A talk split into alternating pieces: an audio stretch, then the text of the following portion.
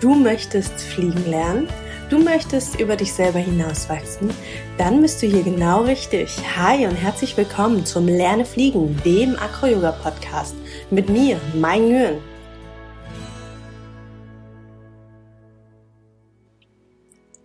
Was ist eigentlich Acro-Yoga? Diese Frage versuche ich euch ehrlich gesagt seit zwei Tagen in dieser Podcast-Folge zu beantworten.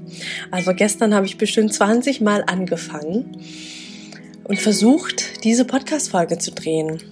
Und es hat einfach, einfach nicht funktioniert. Und witzigerweise liegt es nicht daran, dass ich nicht weiß, was Acro-Yoga ist, sondern dass Acro-Yoga mir so, so viel bedeutet, dass ich in jeder einzelnen Folge, die ich versucht habe aufzunehmen, einfach vollkommen ähm, ausgeartet bin in meiner Beschreibung. Ich bin total in Details gegangen, in Emotionen, in dies und jenes, äh, in die Entstehung von Acro-Yoga und wie ich zu Acro-Yoga gekommen bin, bla bla bla bla bla und habe mich total verlaufen in jeder einzelnen versuchten Folge.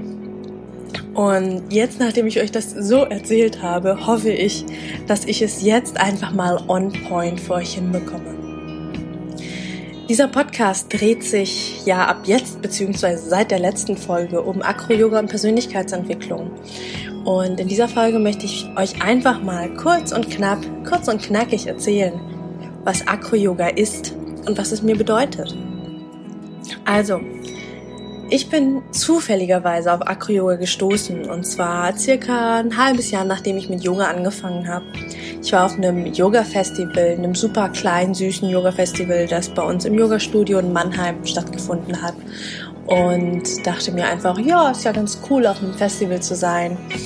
Und einfach viele verschiedene Yoga-Arten kennenzulernen und verschiedene Yogalehrer und rauszufinden, was mir gefällt. Und eine der angebotenen Arten war eben Acro-Yoga. Und witzigerweise hat es mich total abgeschreckt. Also Die erste Sache ist Akro-Yoga, äh, Agro, also so, so aggressives Yoga oder hä? Und das ist witzigerweise direkt das, was ich damals falsch verstanden habe, ja, also was ich erstmal gehört habe, aggressiv und was bis heute ich würde sagen, 90, 95 Prozent der Leute, denen ich erzähle, dass ich Akro-Yoga-Lehrerin bin, ist das die Reaktion der Leute. Ich habe keine Ahnung, warum Leute dauernd Agro statt Akro verstehen. Klar, es hängt semantisch irgendwie nah beieinander, das klingt ähnlich, aber äh, hä? naja, also wenn es mir jemand von euch erklären kann, freue ich mich. Auf jeden Fall nachdem mir mein Denkfehler oder mein Verständnisfehler damals aufgeklärt wurde, mir erklärt wurde, dass es um akrobatisches Yoga geht, war ich ehrlich gesagt ähm, äh, sehr irritiert und äh, tatsächlich abgestoßen.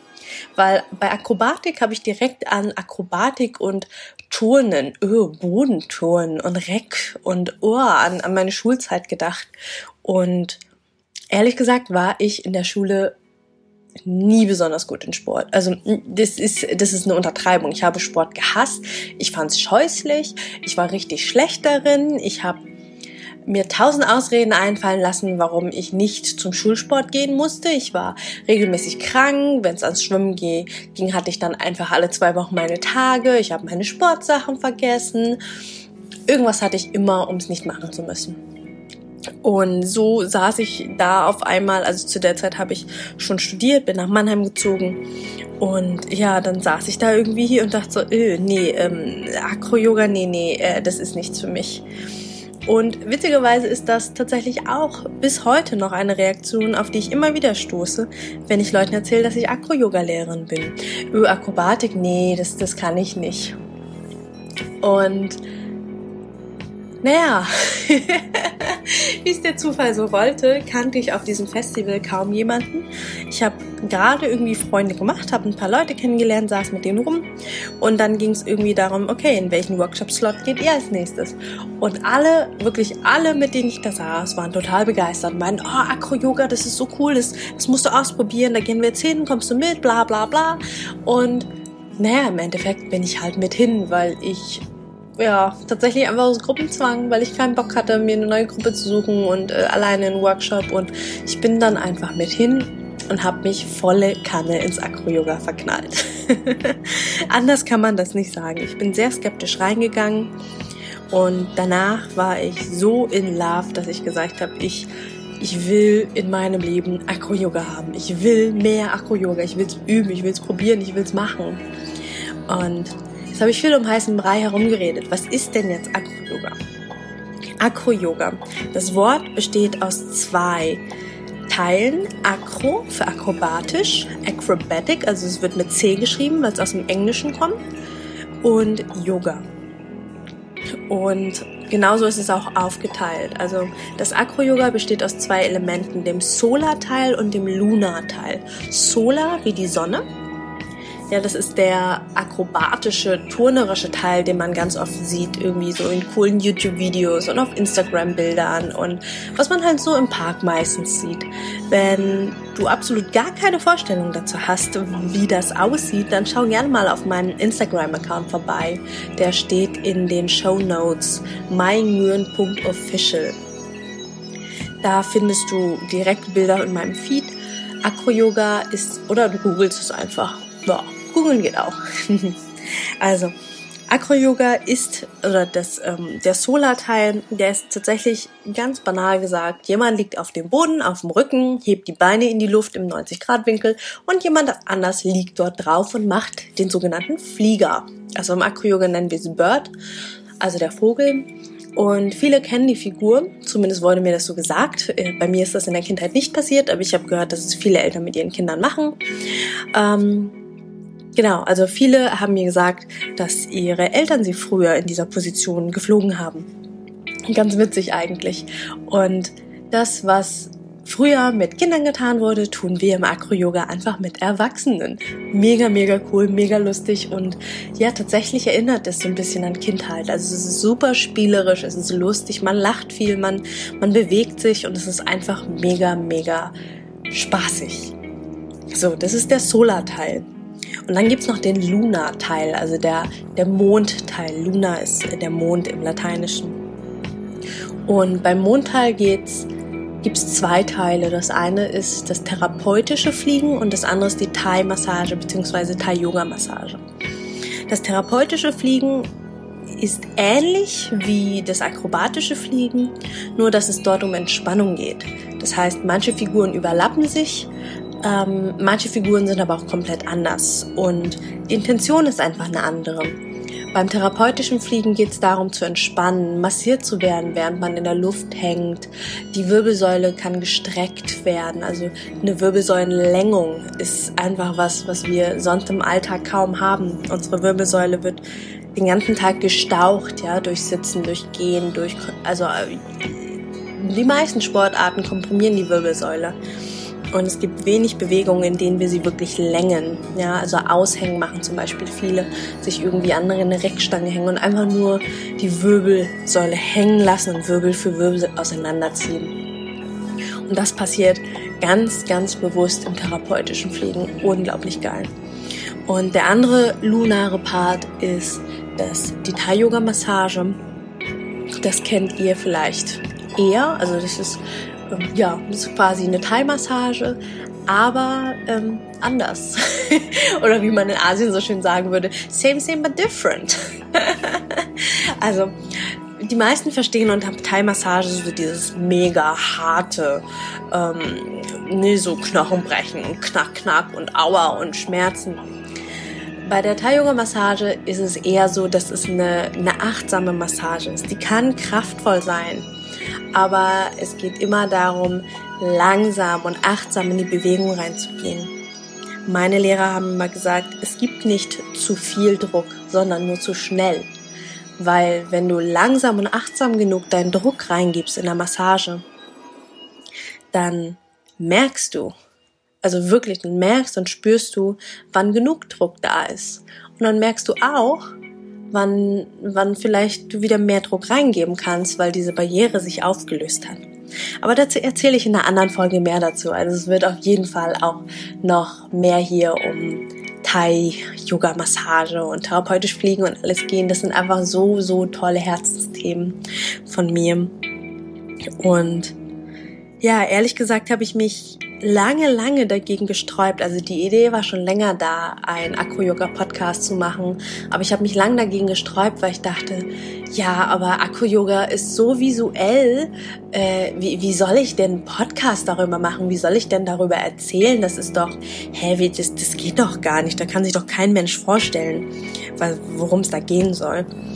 Und ja, wie ihr merkt, ist hier der erste deutschsprachige Akro-Yoga-Podcast, weil ich mich dagegen entschieden habe. Ich habe beschlossen, das ist nur ein Glaubenssatz. Warum sollte es nicht funktionieren, einen Podcast über Akro-Yoga zu machen? Klar ist Akro-Yoga sehr visuell und deswegen habe ich jetzt auch nicht meinen Instagram-Account irgendwie aufgelöst und gesagt, oh, den brauche ich jetzt nicht, den, der, der ist jetzt sinnlos, sondern für mich gehört's dazu. Ja, also wenn ihr Bock habt auf tägliche Acro-Yoga-Inspiration, mal zu schauen, was, was, was gibt's so an Bildern, Positionen, mm, dann schaut gerne bei mir auf meinem Instagram-Account vorbei und auch gerne auf, auf, auf anderen coolen Accounts. Also wir haben super viele, in, allein im deutschen Raum haben wir so, so viele tolle Acro-Yoga-Lehrer. Zwei meiner Lehrer sind zum Beispiel Pascal und Julia Weiß. Ein ganz, ganz tolles Pärchen. Die findet ihr auch auf Instagram. Und warum ich mich letztendlich dazu entschieden habe, diesen Podcast zu machen, ist einfach, weil ich festgestellt habe, es ist ein unglaublich schönes Format. Es ist weniger visuell, aber dafür kann ich hier andere Dinge verarbeiten. Ja, bei Bildern, gerade auf Instagram ist es so, es muss ein schönes Bild sein. Die Leute klicken es an und liken es. Und hier im Podcast hört ihr euch das an, weil ihr hofft, weil ihr daran glaubt, dass der Teil, der Inhalt, den, den der Titel verspricht, den mein Podcast verspricht, etwas ist, was euch was bringt. Und ich hoffe, euch hier nochmal viel, viel deeper und viel mehr Mehrwert bringen zu können, als nur mit einem Text, den ihr mal eben durchscrollt bei Instagram und Facebook. Ja, wer sich einen Podcast anhört, der hört ihn sich bewusst an.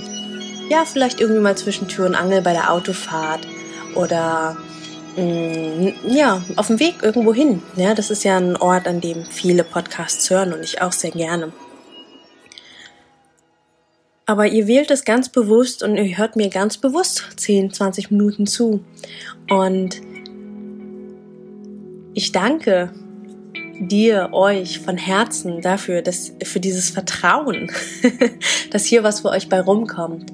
Und ich hoffe wirklich, dass ich ja, dass ich diese Vorschusslorbeeren, dass ich die auch ernten kann und darf. Für mich war das Schlüsselelement ein Telefonat mit einer Freundin, mit der Silja, die mir klar gemacht hat oder mir aufgezeigt hat, was ich schon die ganze Zeit wusste, dass das Business, was ich mir letztes Jahr aufgebaut habe. Ich bin, vielleicht haben es einige von euch mitbekommen, letztes Jahr volle Kanne in die Coaching-Branche eingestiegen, wenn man das so nennen kann. Also ich hatte hatte meine Webseite aufgebaut, Instagram-Account, ähm, eine Facebook-Page und alles und eben auch diesen Podcast. Volle Kanne Richtung Coaching. Und hm, ich glaube, das habe ich schon im Podcast gestern erzählt, oder? Naja, ich äh, gehe nochmal ganz kurz drauf ein. Auf jeden Fall habe ich für mich voll erkannt, dass Coaching und Acro-Yoga kein Widerspruch sind, sondern dass sie, dass sie absolut zusammengehören. Dass ich in meinen Acro-Yoga-Kursen, Workshops, Retreats immer, immer Persönlichkeitsentwicklung betreibe. Dass eigentlich Acro-Yoga nur ein Werkzeug ist es ist ein unglaublich geiles Werkzeug. Es macht furchtbar viel Spaß. Es verbindet die Leute. Ähm, die, die Leute wachsen so sehr am Akro-Yoga, dass sie gar nicht merken, mit wie viel Spaß sie gerade ihre Höhenangst, ihre ähm, Vertrauensprobleme, ihre Sicherheitsbedürfnisse, einfach all die Dinge mal eben wirklich mit so einem Fingerschnipp bewältigen weil es so geil ist, so viel Spaß macht. Und ich glaube, ihr hört es auch schon in meiner Stimme. Ich habe gerade so ein Dauergrinsen auf dem Gesicht. Und das ist auch übrigens der Grund, warum die letzten, also die anderen 20 Versuche, diese Podcast-Folge aufzunehmen, gescheitert sind, weil ich so volle Kanne immer weiter geredet habe und immer tiefer ins Detail gegangen bin. Und das möchte ich an dieser Stelle nicht. Ich werde auf jeden Fall noch mal mehr darüber erzählen, ähm, über Persönlichkeitsentwicklung und Acro-Yoga als Tool etc. Aber hier einfach nochmal, beides passt so unglaublich gut zusammen. Und wenn ihr, wenn du schon Acro-Yoga machst, dann schau einfach mal, was sich bei dir verändert hat, seitdem du Acro-Yoga gemacht hast. Und wenn du Bock hast, dann teils mit mir. Schreib mir gerne eine Nachricht. Entweder schreibst du mir eine Mail. Ich tippe mal meine Mail noch in die Show Notes oder du schreibst mir eine Nachricht bei Instagram oder Facebook. Ich bin super, super gespannt zu hören, was sich bei euch so verändert hat. Und wir, wenn ihr, oh, ich wechsle gerade zwischen du und ihr, gell? Sorry for that. Also, wenn du Bock hast, mal zu erzählen, und wenn du Bock hast, mal hier im Podcast zu erzählen, was sich alles bei dir verändert und getan hat, dann schreib mir auch auf jeden Fall. Also schreib mir so oder so.